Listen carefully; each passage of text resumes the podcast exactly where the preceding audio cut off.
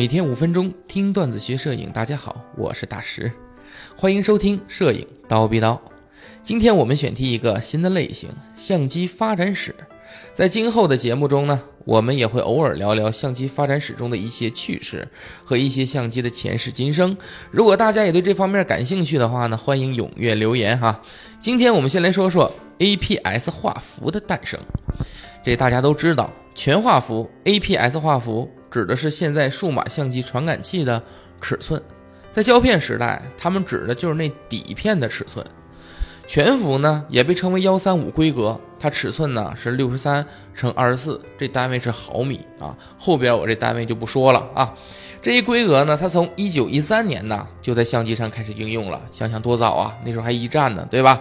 直到了一九九六年，发生一件大事儿，什么大事儿呢？当时世界上啊有五大相机厂商，分别是柯达、富士、佳能、尼康、美能达。啊，有一次这五个大佬啊，他聚在一起，是想干点什么呢？这是打个麻将，哎，多一人是吧？那打不了麻将干什么呢？突然想想，那就发明个新系统吧。啊，想想略显随意哈。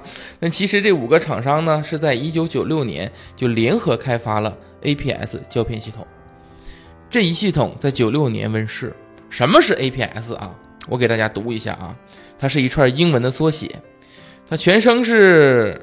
呃，Advanced Photo System 的缩写哈，看我这英语水平是吧？字里行间流露着东北味儿哈。你看翻译成人话呢，就是先进的摄影系统啊。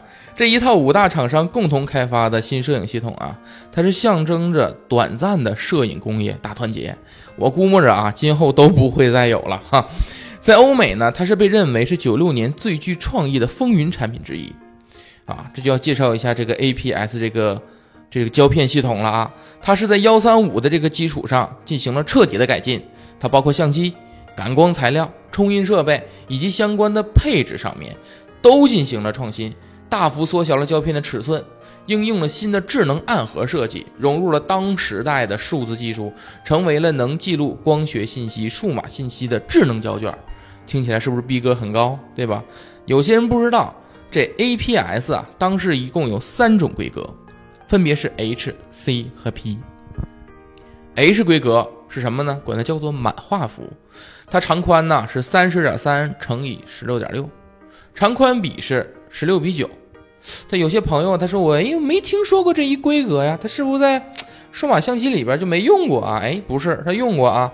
佳能的小马系列，对吧？什么 ED 三、ED 四，还有著名的适马的 DP Quattro，对吧？就是用风云传感器的那个啊，就是这一画幅的一个规格啊。它这个规格的相机有一个比较大的特点，它一般都是用全幅的镜头，因为要完全覆盖它的相场，因为它画幅呢就比这个 C 画幅尺寸呢就要大一些。第二种 C 型大家都知道了，就是所谓的 C 画幅嘛，对吧？它的一般的长宽是二十四点九乘以十六点六。长宽比是三比二，它对角线长度啊是二十九点三，折合一点七英寸，这就是现在常说的 APS 杠 C 画幅。因为它的长宽比呢是与幺三五底片相同的，所以这一尺寸的规格呀被大量应用在数码时代，几乎成为了 APS 画幅的代名词。P 型这个现在我们见的就比较少了，基本上好像没怎么在这个数码时代用过。它呢？是在这个满幅啊，就 H 型的这个基础上啊，它上下各挡去一边儿，它的长宽是三十点三乘以十点一，这长宽比是三比一。你看这个画幅形状很奇怪吧？当时主要就是用来拍全景的，设为全景模式啊。这个 APS 这个胶片系统啊，在当年到底有多火呢？我可以这么说，它当年一问世啊，前后有五十多家生产厂商加盟。各品牌的这 APS 相机呀，在性能上基本上也都大同小异啊，就能分成两类啊。第一类就是一些胶片生产厂商生产的相机，大多数都是袖珍型。这类相机呢，基本上就是体积小、功能全，哎，操作简单，便于携带。哎，你像富士的这个 Photonex 啊，一千 IX，对吧？就是这一类的相机。还有呢。就是一些相机生产厂商生产的相机，那他们就相当于专业一点了，对吧？什么美能达呀、尼康啊、佳能啊都有开发。最大特点就是他们当时啊，还给这种画幅的 APS 啊专门设计了镜头就是在当时设计的 APS 镜头。而且呢，不止可以用这镜头，你还能用之前幺三五系统的所有镜头。你像佳能的 EOS EX 啊，尼康的 Pronia 六百 I 等等啊，这些也是由此开端了。截幅相机使用全幅相机头的一个先河，都是从这儿开始的啊。但是呢，哎，要说一但是了哈，APS 胶片系统啊，它夹在了胶片时代和现在这数码时代之间。它成为了介于两者之间的一过渡产品。你在这个数码相机这么的一个发展的冲击下，这个当时 APS 这胶片系统啊，没办法，只能早早夭折了。之后呢，柯达就发明了第一台单反数码相机 DCS 一百，它的这传感器啊，用的这叫半导体图像转换器，它用这玩意儿取代胶片。但是由于当时这技术啊，它这传感器它没法做成那全幅那么大个儿。那怎么办呢？包括它，包括后来很多厂商用的呀，都是小尺寸的了。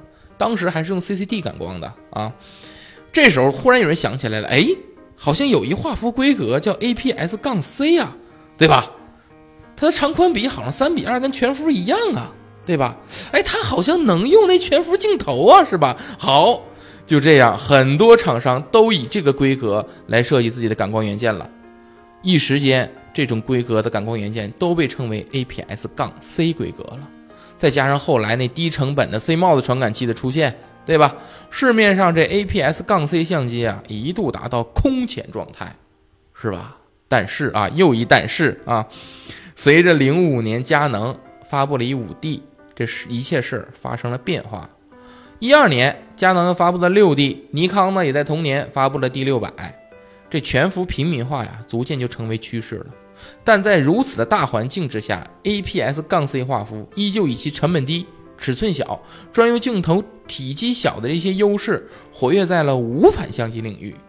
大家想想哈，二十二年前，五大相机厂商如今也仅剩其三。当年打麻将还多一人阵营，如今也就只能斗个地主了，是吧？不过他们联合开发的技术，却一直被我们这些摄影人沿用至今。怎么突然煽情起来了哈？好了啊，今天叨逼叨就到这里啊！各位听友们有什么想听的，欢迎留言，咱们明天见。